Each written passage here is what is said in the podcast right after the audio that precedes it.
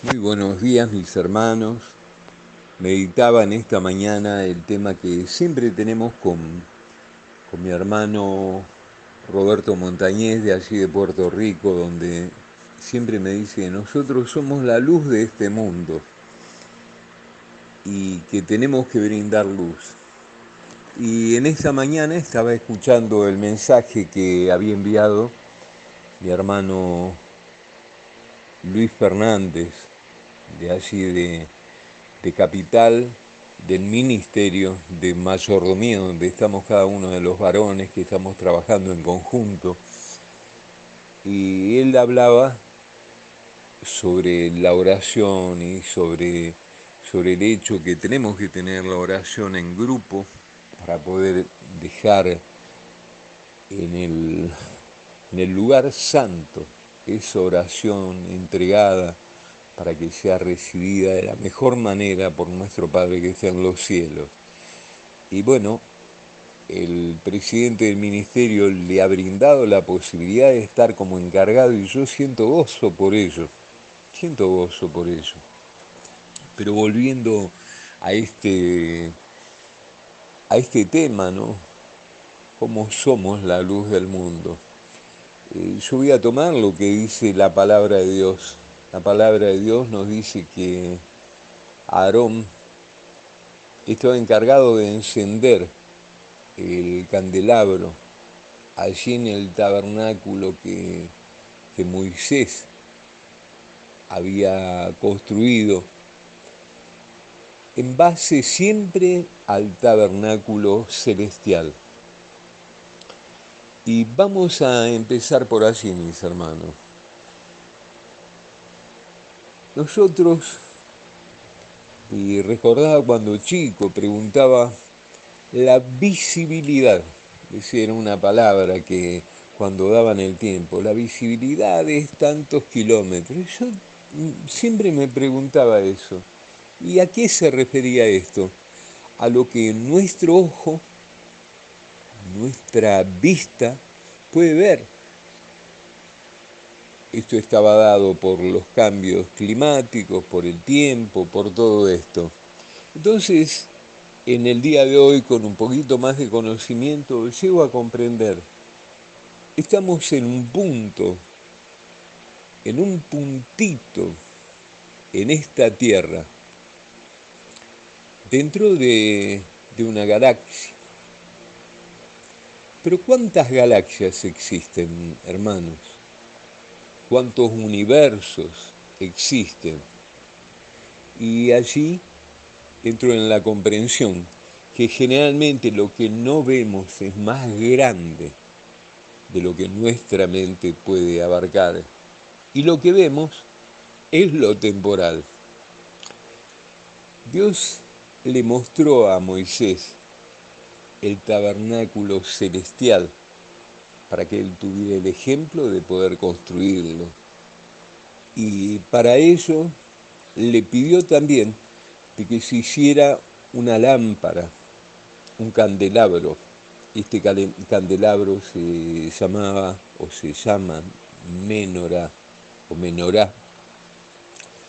Y este candelabro lo tenía que encender Aarón, el hermano de Moisés, y ese candelabro estaba encendido, así que en igual manera ese lugar celestial, ese templo celestial, ese lugar santo, también tiene un candelabro que seguramente los ángeles estarán encargados de, de encenderlo. Pero convengamos que después de distintos siglos que han pasado desde esa construcción, el templo fue destruido, el templo de Israel fue destruido, el templo en Jerusalén en el año 70 fue destruido. Y al ser destruido, nos fue dado la bendición hermosa de que cada uno de nosotros seamos parte de esta menora o menorá en esta tierra, ser esa lámpara en esta tierra. Y yo voy a tomar un salmo, Salmo 67, donde dice, Dios tenga misericordia de nosotros y nos bendiga y haga resplandecer su rostro entre nosotros, para que sea conocido en la tierra tu camino. Qué, qué bonito que es esto, hermano, pero tenemos que comprender que ese candelabro que había construido, hecho de una sola pieza, ese candelabro de, oro eh, realizado por, por, ese, por esa persona que eligió Moisés para que, para que lo haga, tenía que ser de una sola pieza y llevar un aceite, un aceite que era el aceite de olivo, que era realizado a través de la extracción a mano, no con maquinarias como se realiza hoy, sino a mano. Entonces, para que nosotros podamos ser ese candelabro que carga todo esto para brindar luz, tenemos que tener en cuenta algo. En primer lugar, el arrepentimiento. Segundo lugar, el acompañamiento de nuestro Señor Jesús de Nazaret. Y en tercer lugar, la parte más hermosa que nos toca hacer, ser depositarios del Espíritu Santo de Dios. Y para ello tenemos que nacer de nuevo y para nacer de nuevo tenemos que llegar a ese punto de morir para poder resucitar.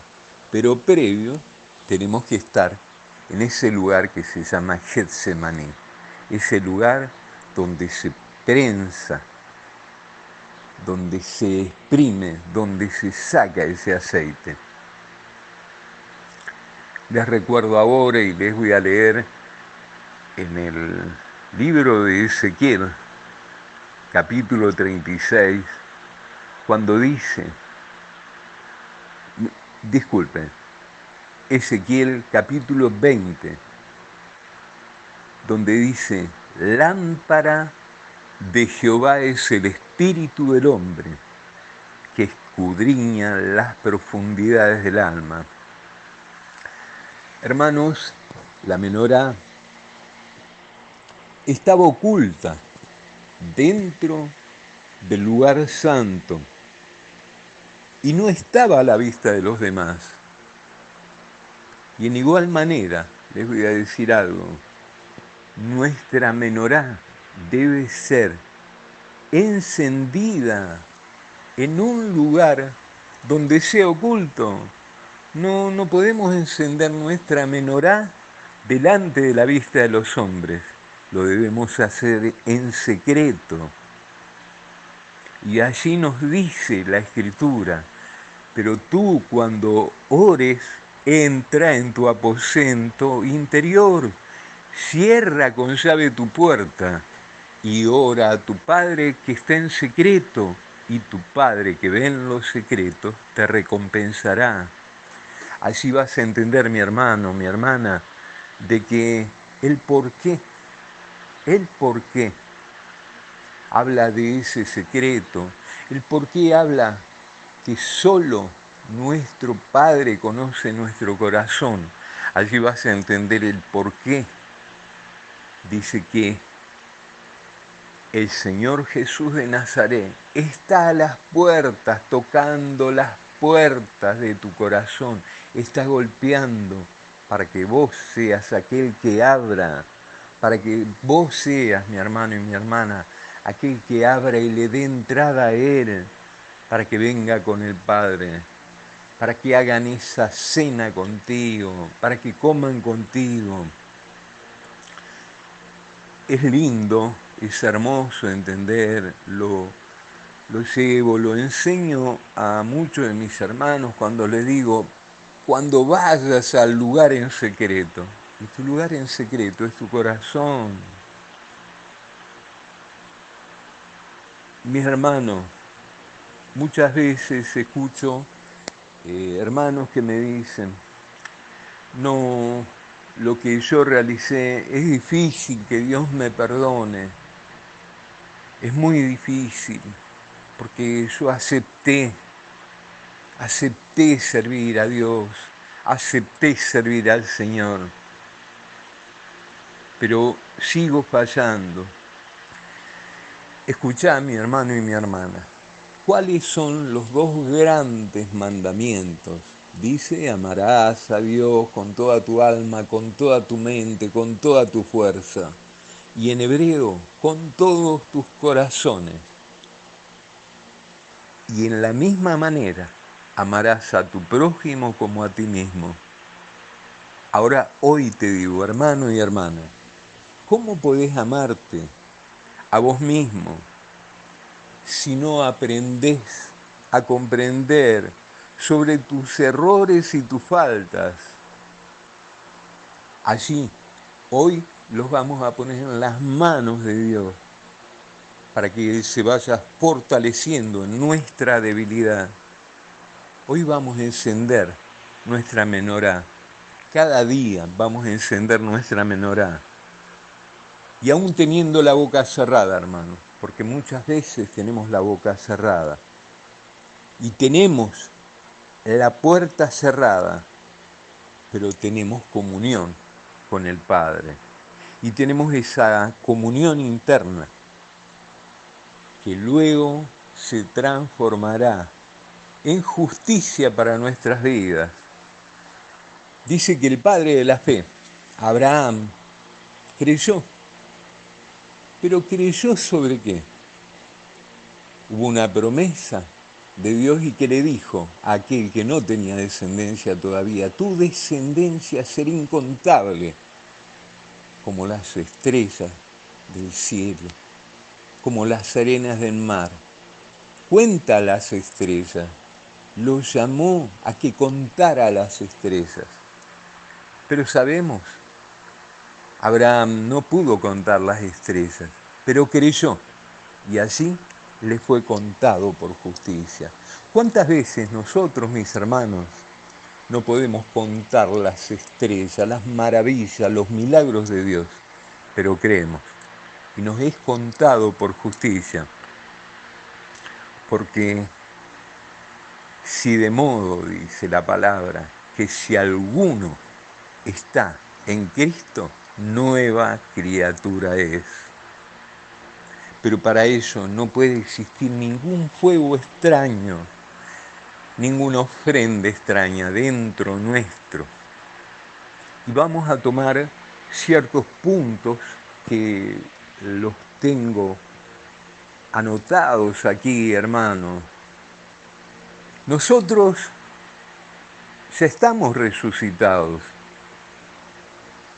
pero todavía no hemos muerto físicamente para poder resucitar. Ya nos hemos casado con Jesús de Nazaret, pero todavía la boda no se ha festejado, no está el festejo de boda, no se ha celebrado. Ya hemos sido elegidos, hermano, pero todavía no se realizó la coronación. Todo esto ya ocurrió para Dios, pero todavía no pasa en nosotros. Porque Dios, mis hermanos, no está sujeto a nada de lo cual estamos sujetos nosotros. Dios no está sujeto al tiempo.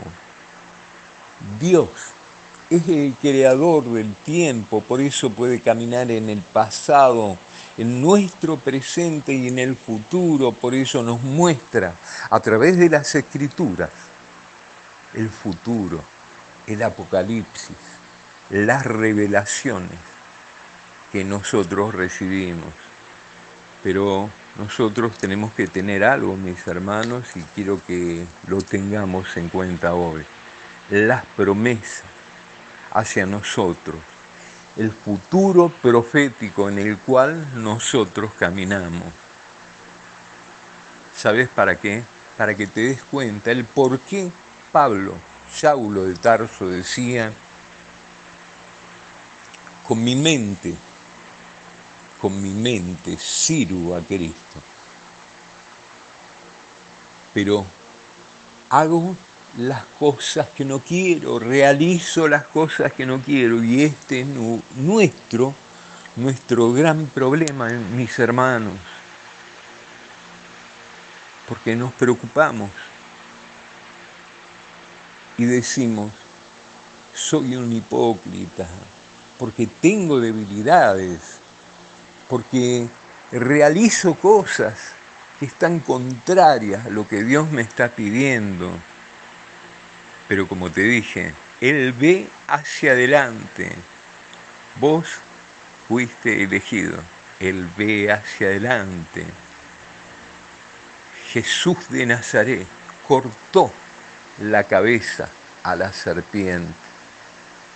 Le quitó ese poder que tenía, pero aún sigue dando coletazos. Nosotros tomamos la mente de Cristo para poder actuar, pero nuestro cuerpo sigue dando coletazos, sigue haciendo cosas que ni a nosotros ni a los demás agradan. Pero sabes algo y entendé algo, la lucha es fundamental, porque eso nos indica que estamos en el camino. Esto es lo que nos dice los proverbios. Y vamos a ver algo fundamental también que quiero que ahora lo tengas en cuenta antes de entrar en esta meditación cómo podemos amar al prójimo, como dije anteriormente, si nosotros no tenemos amor por nosotros. Dice, ama al prójimo como a ti mismo. Pero nosotros debemos aprender a juzgarnos a nosotros mismos con amor y con misericordia. Es tan importante para que el perdón de Dios venga a nuestras vidas, que vos, mi hermano y mi hermana, te puedas aprender a perdonar, porque es la única manera de que cada vez que caigas te vuelvas a levantar y puedas volver a Dios. Que el Señor les bendiga, que cada uno de nosotros podamos tener dentro esa lámpara encendida, esa menorá encendida, para poder llevar la luz a todos los hombres que la necesiten. Que el Señor les bendiga mucho, que bendiga su hogar, que sean lámparas resplandecientes, iluminado su rostro por el amor de Dios, para poder reflejar todo lo que Él quiere para nuestras vidas y para aquellos de los que nos rodean.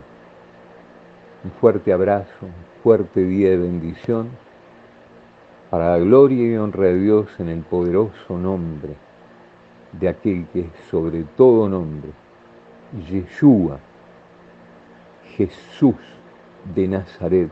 Amén y amén.